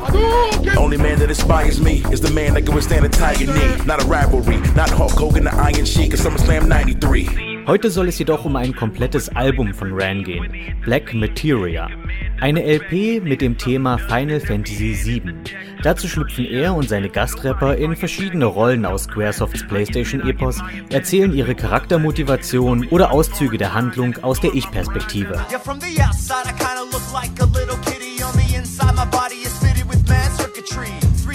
Short Ich muss direkt betonen, dass dies hier eigentlich eine Besprechung zweier Alben ist. Einmal ganz normal Black Materia, aber auch das Remix-Album dazu. Beide sind mitunter sehr unterschiedlich und beide auf ihre Art hörenswert. Ich sage das deshalb, weil ich die Erfahrung gemacht habe, dass manche Stücke besser oder schlechter gelungen sind, je nach CD. Ich empfehle daher bei Interesse beide Alben zu hören, sich seine bevorzugten Versionen rauszupicken und dann selbst zusammenzustellen. Zumindest bin ich so verfahren. Beispielsweise sind die Songs des Remix-Albums meist besser produziert stellenweise leider sogar überproduziert. Daher sollte man immer beide Versionen hören. Allgemein gilt dennoch, viele Lieder profitieren von den neuen Strophen in der Remix-Version.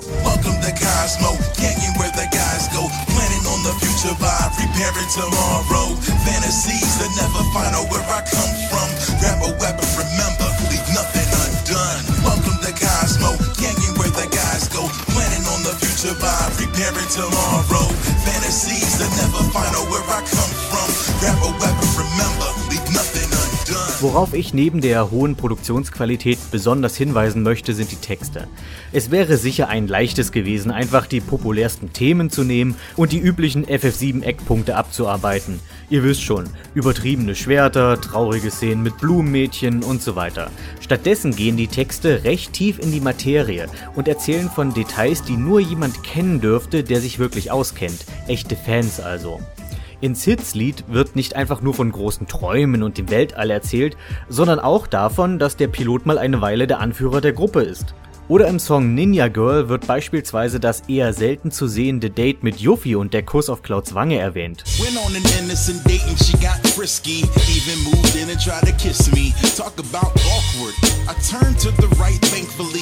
Date over, sorry girl, this ain't for me. She's got skill and technique when we go to battle, but gets motion sickness every time we travel. Schön ist die Abwechslung in der Stimmung. Das war ja das, was ich damals bei den Megas kritisierte, dass alles ernst und beinahe trübsinnig war. Anders bei Mega Ran. Er kann zwar ebenfalls ernst und gewichtig daherkommen,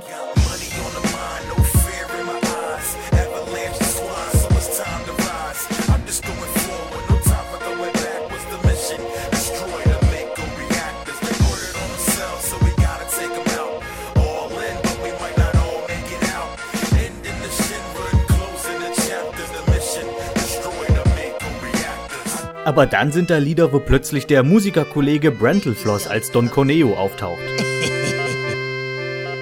So welcome to my mansion, my palace of romance.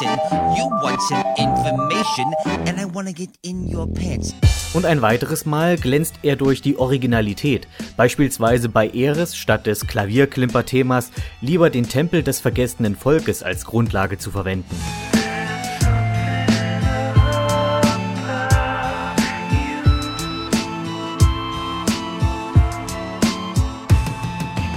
Ich denke, ihr könnt euch mein Fazit denken. Black Materia gehört ganz klar zu meinen Lieblings-Hip-Hop-Alben. Final Fantasy-Fans können sich am Wiedererkennungswert und den guten Texten erfreuen. Rap-Fans wissen die gute Produktion, die Beats und den variantenreichen Flow zu schätzen. Die beiden Playlists zum Album sowie den Kanallink findet ihr in der Videobeschreibung. Und jetzt hören wir Mega Rans Interpretation von Avalanche, weil nämlich Barrett der beste Final Fantasy Charakter ever ist, um das mal klarzustellen. Die Dinosaurier sind zurück. Mal wieder. In Jurassic World. Äh, zunächst sollte ich sagen, dass ich mit eher gedämpften Erwartungen reingegangen bin, aber direkt positiv überrascht wurde, weil ich mit einem Remake rechnete, aber eine Fortsetzung bekam. In was für Zeiten wir leben, wenn eine Fortsetzung etwas Erfrischendes ist. Der Film spielt rund 20 Jahre nach dem ersten Teil, entspricht also der Zeit, die wirklich zwischen den Streifen liegt. Dabei scheint man gütigerweise die vermurksten Teile 2 und 3 zu ignorieren. Gute Entscheidung. Die Parkidee des Originals mit geklonten Dinosauriern wurde endlich umgesetzt und wir sehen einen Jurassic Park in vollem Betrieb. Äh, Entschuldigung, ich meinte natürlich Jurassic World. Die Namensänderung ist etwas, das mir gefällt. Es greift die Todesfälle aus Teil 1 auf und zeigt, wie Public Relations damit umgeht. Wir ändern einfach den Namen und schon bald wird der lästige Beigeschmack vergessen sein. Nun, jedenfalls läuft inzwischen der Park sauber, so dass es ein anständiges Tagesgeschäft gibt und uns der Alltag im Vergnügungspark gezeigt wird. Etwas, worauf wir schon lange gewartet haben und was die bisherigen Fortsetzungen stets versemmelten. Der Park steht vor einem Problem. Sie sind am Ende des Besucherwachstums angekommen und brauchen neue, größere und fiesere Attraktionen. Und so kam man auf die Idee, eine neue Spezies Dinosaurier zu züchten, kombiniert aus allem, was so populär ist.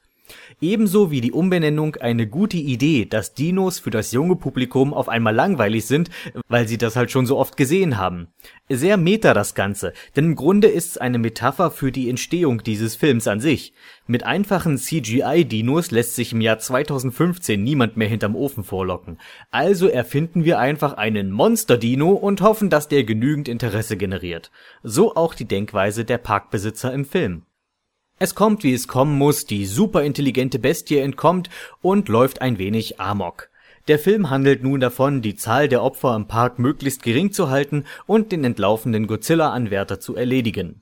Wir als Zuschauer begleiten dabei zum einen den Helden, gespielt von Chris Pratt, der eine solide Performance abliefert, aber nicht über den Standard 0815 Actionheld hinauswächst.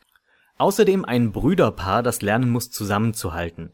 Die beiden sind für mich das Herz des Streifens. Ein aufgewecktes Kind, das alles über Dinosaurier weiß, sowie der entfremdete Jugendliche, dem die Echsen am entstehenden Sackhaar vorbeigehen und der lieber die ganze Zeit in sein Smartphone gafft. Die beiden geraten mitten in die Jagd des neuen Urzeitungetüms und kämpfen ums Überleben.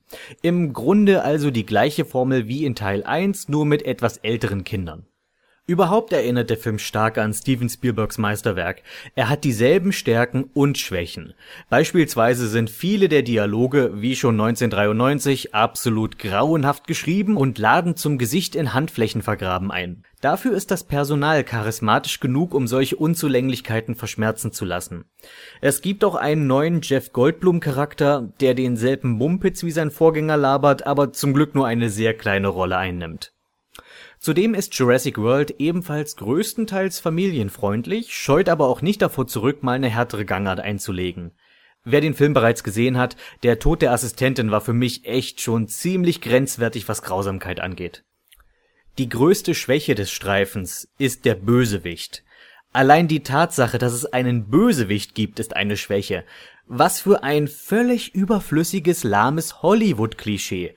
Wir haben zwar einen psychopathischen Tarnkappen-Supersaurier, der alles tötet, was ihm begegnet, aber was braucht Jurassic World noch ganz dringend?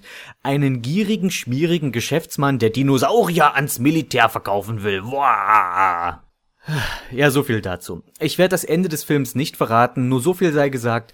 Der Showdown ist sehr unterhaltsam, aber auch unfassbar albern. Am besten im letzten Drittel des Films einfach Gehirn abschalten, dann könnt ihr das richtig genießen. Insgesamt kann man Jurassic World ruhig gesehen haben, spaßiges Popcorn-Kino mit Dinosauriern, so muss das sein. Endlich, ich höre euch schon erleichtert aufatmen, aber wie immer zum Schluss gibt es noch eine Zuschauerfrage Und diesmal geht es nicht um irgendein Spiel oder irgendeinen Film und wie ich dieses und jenes finde, sondern die Frage ist zum Entstehungsprozess von Radio Zorgerbude. Also wie entsteht so eine Episode und was war eigentlich so die Grundidee, wie ich das Ganze mir ausgedacht habe und ihr das, also wie das Format zustande gekommen ist, das ihr jetzt letztlich hört. Prinzipiell ist es so, dass ich einfach unbedingt mal einen Podcast machen wollte, da ich die selbst sehr gerne höre. Und vielleicht ist es ja gar nicht so schlecht. Und ich meine, ja, mir ist klar, dass da auch in einem Podcast, also Leute, die regelmäßig Podcasts machen, dass die auch jede Menge Arbeit damit haben. Die machen das ja üblicherweise jede Woche oder sowas. Das wäre mir viel zu viel. Ich stand allerdings vor dem Problem, über welches Thema, denn meistens sind Podcasts eher monothematisch, also entweder geht es nur um gerade die neuesten Entwicklungen in der Videospielindustrie oder es geht um Wrestling oder auch, sag ich mal, zum Thema Wrestling hätte ich durchaus auch einen eigenen Podcast machen können. Allerdings gibt es da draußen im Internet so viele Unmengen Wrestling-Podcasts, es braucht keinen weiteren. Also wer denkt, der Let's Play-Markt wäre übersättigt, ihr habt keine Ahnung, wie sehr übersättigt der Wrestling-Podcast und Wrestling-Review-Bereich ist. Ihr könnt wirklich wahrscheinlich zu jeder Minute Wrestling, die es jemals gab, irgendeine, äh, irgendeinen Bericht finden oder irgendeine Einschätzung oder sonst was. Daher war meine Idee, weil ich kein Thema hatte, in dem ich so tief drin steckte, dass ich da jede Woche oder zumindest regelmäßig einen Podcast drüber machen könnte, mache ich doch einfach viele verschiedene Themen, biete ich einen, Blun einen bunten Blumenstrauß an und mache das Ganze wie so eine Art Magazinsendung aus dem Radio, da ich äh, einige Jahre beim Radio gearbeitet habe und äh, hatte deswegen auch schon öfters das Vergnügen, eine Magazinsendung zu machen, zu moderieren oder zusammenzustellen oder Beiträge dafür zu liefern oder was auch immer. Und Magazinsendungen sind einfach so, dass man, ähm, du hast immer mal zwei Stücken Musik, dann eine Moderation, dann wieder zweimal Musik und dann kommt irgendein Beitrag über irgendein Thema, sei es nun Kultur oder Popkultur oder was auch immer. Und ich wollte dieses grundsätzliche Prinzip der Magazinsendung nehmen, weil ich die sehr schätze und weil ich die sehr gern höre und das mit dem Podcast verbinde, was ich ebenfalls sehr schätze und ebenfalls sehr gern höre. Und dachte, wie verknüpfe ich das am besten? Und die Lösung dafür war relativ einfach. Ich habe einfach die Menge oder die Schwerpunkt an Themen enorm erhöht und dafür auf viel weniger Musik gesetzt. Ganz Musik streichen wollte ich nicht, weil ich finde, das ist immer eine nette Auflockerung und auch ein guter Trenner zwischen den Themen, um einfach nach, wenn man zum Beispiel viel Information aufgenommen hat, um die ein bisschen sitzen zu lassen, um dann wieder frisch ans nächste Thema zu gehen. Das heißt, Musik gehört für mich einfach zu so einer Magazinsendung letztlich, selbst wenn es ein magazinartiger Podcast ist. Ja, und Podcast typisch wollte ich eben einfach dass das gesprochene Wort im Vordergrund steht.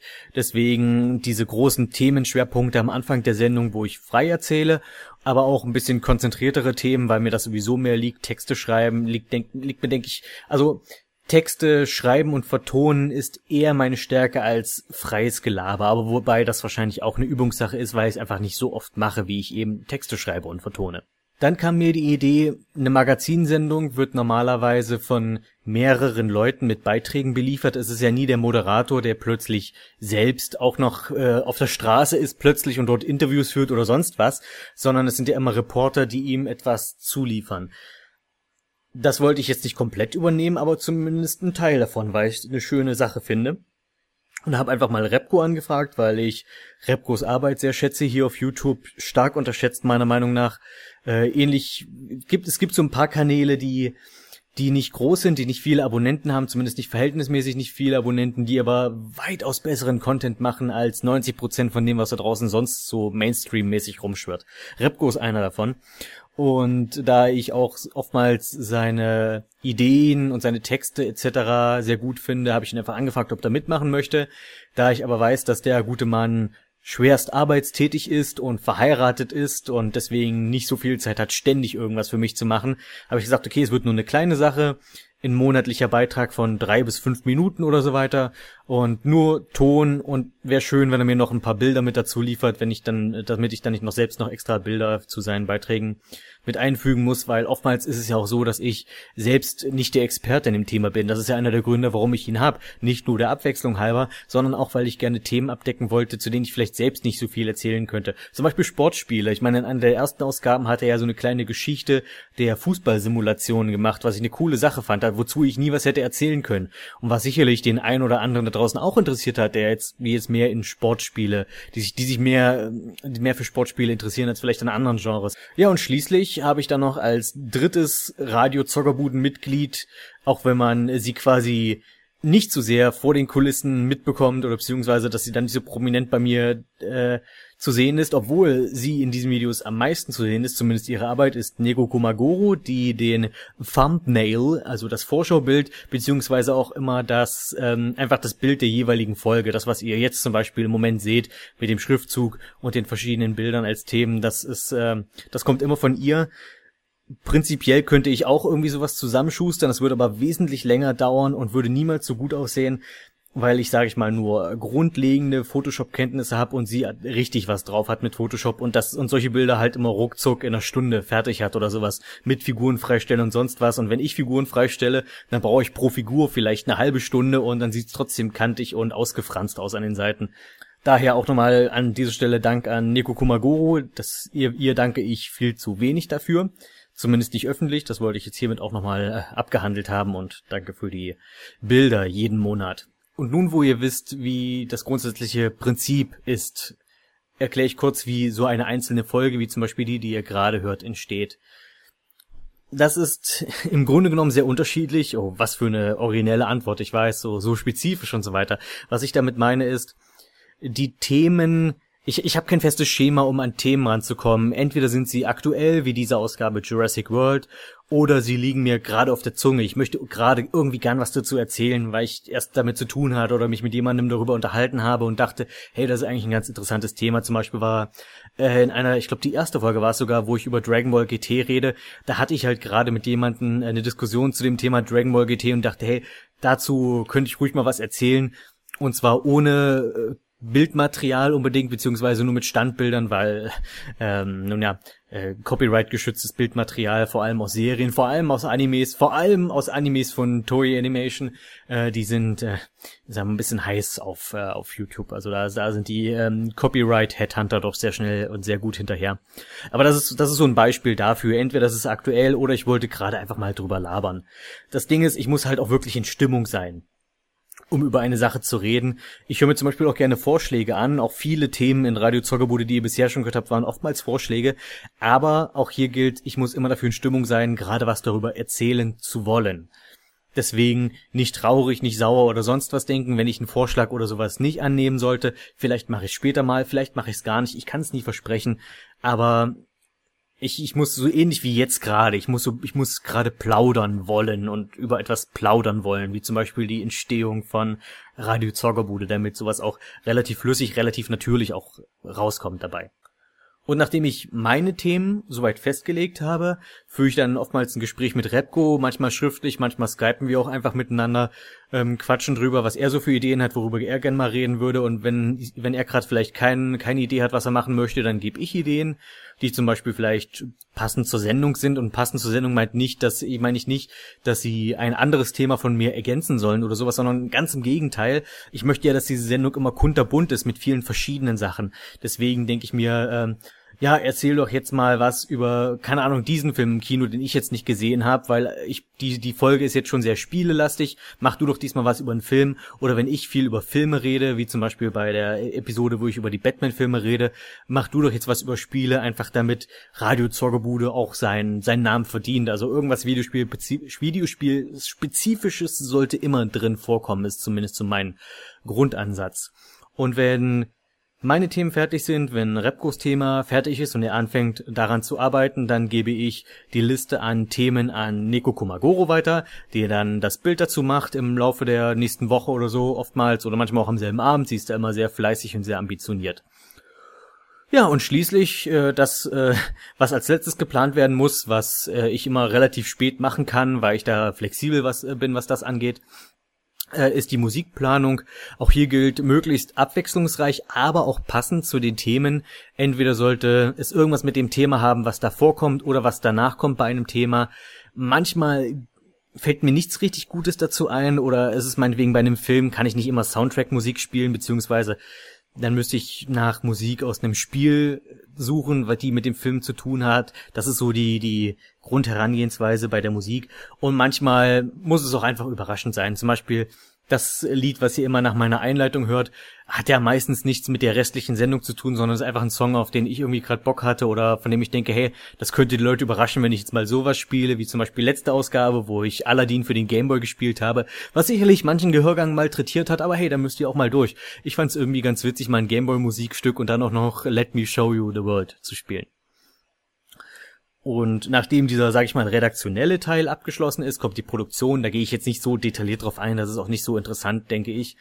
Also ich spreche alles ein. Das mache ich meistens mit Audacity, so wie jetzt gerade. Ich sitze, habe gerade ein äh, geöffnetes Audacity-Programm offen. Das ist ein kostenloses Audioprogramm, was sehr, sehr gut ist. Ist am Anfang ein bisschen sperrig zu bedienen, ist aber auch sehr mächtig. Also gerade für Privatpersonen, das ist absolut geeignet. Und äh, es frisst vor allem auch wenig ähm, wenig äh, Arbeitsspeicher, weswegen ich das auch gerne für solche Sachen nehme, indem ich einfach, also bei, bei Dingen, bei denen das Programm lange laufen muss und äh, nebenher nur aufzeichnen soll, ohne dass es jetzt groß, wie gesagt, den Rechner auslastet. Und Audacity hat einen ausgezeichneten Rauschfilter, was bei meinem lauten Laptop-Lüfter äh, ein absolutes Muss ist, was, worauf ich absolut nicht verzichten könnte. Und nachdem alles eingesprochen ist, werden ein paar Bilder gesucht, weil Radio Zoggebude soll auf jeden Fall ein Format sein, was man auch einfach nur hören kann. Das Bildmaterial steuere ich nur bei, weil ich, äh, weil es halt auf YouTube ist und weil ich die Bildspur nun mal habe dabei. Ursprünglich wollte ich einfach nur das Standardbild, also das Hauptbild, was mir Neko macht, äh, reinfügen. Äh, da denke ich manchmal, ja, hier und da ist es trotzdem schön, wenn du noch ein Bild zum Thema zeigst. Deswegen habe ich dann angefangen, dann doch immer mal verschiedene Bilder zu sammeln, die ich hoffentlich nicht allzu oft wechsle dann im Beitrag. Denn wie gesagt, es soll in erster Linie zum Hören sein und ich, es kam schon öfters die Vorschläge, ob ich nicht wirklich komplett Bewegtbild nehmen könnte, wenn ich über ein Spiel rede. Das fällt aus. Auf keinen Fall. Ähm, der, der Schnittaufwand wäre viel zu groß und äh, dann würde Radio Zoggerbude auf keinen Fall mehr monatlich kommen. Und ich würde einfach viel zu schnell die Lust dran verlieren, wenn ich dann auch noch Bild, äh, Bewegtbild passend drauf schneiden müsste. Das, das mache ich nicht. Das ist auch nicht Sinn der Sache. Wie gesagt, ich, ich finde manchmal ist ein Podcast ist gerade schön, wenn man den nebenher hören kann und was dabei spielen oder sonst was machen oder aufräumen oder Wäsche aufhängen. Das ist ja das Coole an dem Hörformat, dass du nur die Ohren brauchst und nicht die Augen. Und habe ich alles zusammengetragen, kommt das Ganze in Sony Vegas, dort schneide ich den ganzen Kram, ähm, schneide ihn zusammen, äh, füge meine ganzen Erms und Ös raus. Hoffentlich mache ich das jetzt auch gerade. Und äh, füge dann die Musik ein, pegel die Musik schön ordentlich, dass die schön einblendet, ausblendet, etc. etc. Pack da die Bilder drauf. Den, den Prozess unterschätze ich jeden Monat. Es ist doch dann immer mehr, frisst mehr Zeit, als ich immer dafür veranschlage eigentlich. Gerade das Bilder drauflegen, dauert manchmal noch recht lange, weil so eine Ausgabe dauert ja mitunter mal eine Stunde, manchmal viel länger, manchmal, wenn ich Glück habe, ist sie kürzer als eine Stunde. Das Ding ist, ich muss, wenn ich die Bilder drauf schneide, die ganze Ausgabe nebenher nochmal hören, damit ich passend Bilder drauf schneiden kann. Es sei denn, es ist mir scheißegal und ich lege einfach irgendwas drüber, was einfach nur allgemein mit dem Thema zu tun hat. Das ist oftmals tatsächlich die beste Lösung, weil einfach dann schneller Content kommt für euch. Ja, und dann, wenn die Folge fertig ist, höre ich nochmal drüber, denke, okay, passt das alles? Ist das alles schön? Sind die Übergänge okay? Ist die Musikauswahl möglichst vielfältig? Das ist immer so ein großes Problem für mich, weil ich oft sehr zum Super Nintendo tendiere. Ihr habt es in dieser Ausgabe gemerkt, es waren wieder zwei Super, äh, Super Nintendo Stücke mit drin. Äh, es ist einfach mehr mein Metier. Ich habe halt mehr mit Nintendo zu tun gehabt in meiner Jugend als mit Sega, deswegen kenne ich da einfach mehr Musik. Und das ist einfach der, der simple Grund. Ich versuche es trotzdem so gut es geht vielfältig zu gestalten.